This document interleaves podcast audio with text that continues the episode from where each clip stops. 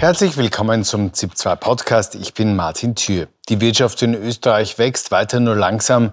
Die Forscher von IHS und WIFO gehen auch noch von weiter hohen Inflationsraten aus, die hohe Lohnabschlüsse nötig machen, so wie zuletzt jenen der Handelsangestellten. Darüber spreche ich mit IHS-Direktor Holger Bonin. Herr Professor Bonin, im Durchschnitt mehr als 8 Prozent bei den Lohnabschlüssen im Handel heute. Ist das ein guter Abschluss? Es ist insofern ein guter Abschluss, als wir etwas unter der Inflationsrate geblieben sind und wir damit den schwierigen Bedingungen im Handeln Rechnung tragen. Natürlich wäre es schöner gewesen, wenn die Beschäftigten äh, die Inflation ausgeglichen bekommen hätten. Dann hätte man gutes Prozent mehr abschließen müssen. Aber das ist halt nicht in allen Branchen möglich. Und insofern hat, haben die Sozialpartner ihre Verantwortung, sind sie gerecht geworden, indem sie einen der Branchensituation angemessenen Abschluss getätigt haben. Mhm, diese rollierende Inflation, also die Teuerung der letzten zwölf Monate, ist ein großes Thema, gerade bei den diesjährigen äh, Verhandlungen. Auch die Metalle haben etwas darunter abgeschlossen. Das bedeutet, dass die äh, Menschen in diesen Branchen die äh, Kaufkraft nicht voll ausgeglichen bekommen. Ähm, ist das fair? Naja, fair ist vielleicht nicht der richtige Begriff. Man muss halt austarieren. Ob das, also einerseits muss man, die, äh, muss man einen Ausgleich herstellen. Das ist auch sehr wichtig für, die, für den Wirtschaftsaufschwung, den wir im nächsten Jahr sehen, dass eben die Reallöhne wieder anspringen und dementsprechend wäre das schon wichtig gewesen.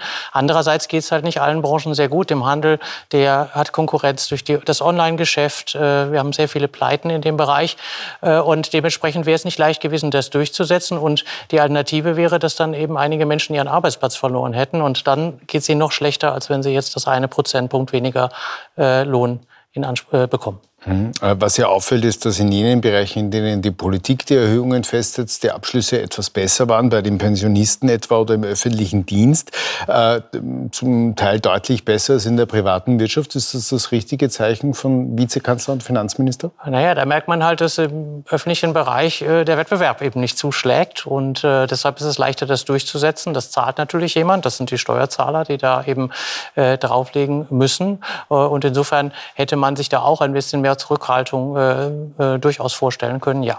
Mhm. Die Teuerung in Österreich bleibt im Europavergleich nach wie vor hoch. Das war das bestimmende Thema und wird es wohl auch noch nächstes Jahr bleiben. Wir haben vielfach über die Gründe gesprochen, aber äh, blicken wir in die Zukunft. Die Regierung hat die Strompreisbremse verlängert und einen Mietpreisdeckel beschlossen. Wird das die Inflation tatsächlich bremsen? Ja, unsere Projektionen sagen, dass diese Beschlüsse der Regierung ungefähr 0,6 Prozent Punkte weniger Inflation bedeuten. Das heißt, wir legen im nächsten Jahr über der 4 Prozent, bei 4,5 Prozent, wenn wir diese Beschlüsse nicht gehabt hätten. 3,9 Prozent ist immer noch zu viel. Wir nähern uns damit nur sehr langsam der Inflationsrate in Europa an. Das hat seine Gründe. Das hat mit der hohen, nach wie vor sehr hohen und sehr teuren Energie in Österreich zu tun. Das hat auch mit dem hohen Gewicht des Gastgewerbes zu tun, äh, wo die Menschen offenbar bereit sind oder in der Lage sind, auch noch die stark gestiegenen Preise zu bezahlen. Gibt es Möglichkeiten für die Politik, äh, dann noch zu drehen, dass die Inflation rascher sinkt? Gibt es etwas, wo Sie sagen könnten, da könnte die Regierung tatsächlich noch etwas tun?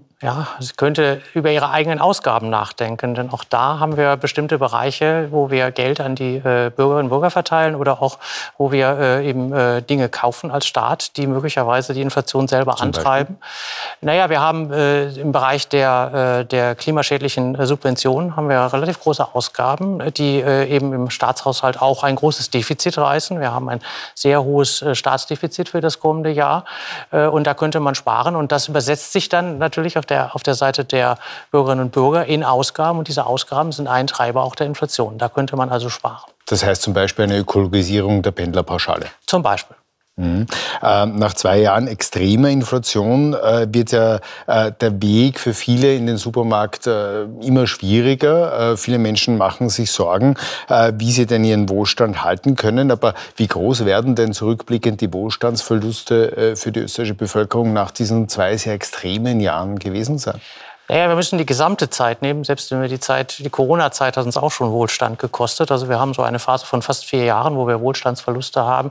Wenn es gut läuft, sind wir am Ende des nächsten Jahres ungefähr da bei dem, beim Wohlstand, beim Pro-Kopf-Bruttoinlandsprodukt, wie wir das vor der Krise hatten. Vielleicht dauert es auch noch ein Jahr länger. Äh, man muss das einfach sehen. Inflation, aber auch so etwas wie die Corona-Krise sind nicht ohne, ohne, ohne Wohlstandsverluste zu haben. Es kommt jetzt noch was dazu. In den nächsten Jahren wird uns die Alterung mehr beschäftigen und es ist extrem schwierig schwierig, äh, aus diesen ganzen schwierigen, großen Herausforderungen ohne Wohlstandsverlust herauszukommen. Auch die Wirtschaft wächst weiter nur sehr langsam. Warum kommt das Land nicht schneller in Schwung? Warum kommt die Wirtschaft nicht schneller wieder in Gang? Nun, es liegt nicht am privaten Konsum. Die, die stark gestiegenen äh, Löhne, die machen sich jetzt im nächsten Jahr bemerkbar. Die Zinsen bleiben aber sehr hoch. Das führt zu einer großen Rezession im äh, äh, Baugewerbe. Die Investitionen in der Industrie sind sehr schwach. Und die Weltkonjunktur ist nach wie vor nicht besonders stark. Europa zieht zwar langsam an, aber das wird uns noch eine ganze Weile beschäftigen. Und wir wissen noch gar nicht, was mit den Krisen ist, die wir in der Welt haben. Wenn der äh, Konflikt im Nahen Osten sich ausweitet, dann wird es auch mit dem Wirtschaftswachstum im nächsten Jahr noch schwächer schwächer aussehen, als wir es vorher gesehen haben. Aber hohe Zinsen und weltweite Krisen, das sind auch andere, die sind äh, auch Dinge, die andere Länder in der Europäischen Union betreffen. Österreichs Wirtschaft äh, wächst besonders langsam. Warum? Naja, das, wenn wir wenn wir es äh, insgesamt sehen, äh, wächst Österreich dann äh, ähm, zum Beispiel schneller als als Deutschland. Ähm, äh, die hohen Energiepreise sind ein wesentlicher Faktor, der für diesen Wachstumsrückstand verantwortlich ist. Wenn wir Europa uns anschauen, dann sind es gerade die Länder, die sehr stark abhängig vom russischen Gas waren, bei denen das Wachstum besonders schwer in die Gänge kommt. Sie haben schon angesprochen, besonders betroffen von den hohen Zinsen ist ja die Baubranche. Da haben wir die letzten Wochen und Monate sehr viel gesprochen über die Pleite äh, von René Benko und der Signa. Äh, rechnen Sie mit weiteren Insolvenzen in der Baubranche oder ist das so eine sehr extreme, aber doch eine Ausnahme? Das ist zunächst einmal eine extreme Ausnahme, die Deutschland sogar stärker trifft als Österreich, äh, weil, weil, die, weil wir da noch stärker investiert sind. Aber es wird Tendenziell äh, ist das eine Belastung für den Baubereich. Es wird sehr stark darauf ankommen, gerade den, den äh, Gebäudesektor und das Bauen von, von neuen Wohnungen eben am Leben zu erhalten. Denn, äh, aber es ist nicht ausgeschlossen, dass unter den jetzigen Bedingungen mit den hohen Zinsen wir tatsächlich auch im Baubereich noch weitere äh, äh, Insolvenzen sehen werden. Ja. Hm, die, die Schaffung von Wohnraum soll am Leben erhalten werden, haben Sie gerade gesagt. Soll da die Regierung wieder Geld in die Hand nehmen, äh, die Baubranche unterstützen? Das würde dann wieder die Inflation anheizen. Was kann man da tun? Naja, in einer Baubranche, die jetzt, also in der Vergangenheit haben wir das gesehen, da gab es so eine Baupreisinflation, weil alle partout bauen wollten. Jetzt ist das eben schwächer äh, und dementsprechend würde es nicht so stark die Inflation anheizen. Wir müssen, zu, müssen sehen, Österreich ist ein Land, das sehr viel Zuwanderung äh, aufnimmt, nach wie vor, auch in den nächsten Jahren.